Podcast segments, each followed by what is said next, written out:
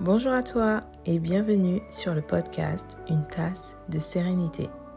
Et comme son nom l'indique, ici, tu trouveras de la sérénité, mais surtout plein d'encouragement pour te fortifier dans la vie de chaque jour. Nous traversons tous par moments des temps difficiles, mais sache que ce temps ne durera pas toujours. Je sais que ce n'est pas facile d'y croire quand on le vit actuellement, mais n'oublie pas que tu n'es pas seul.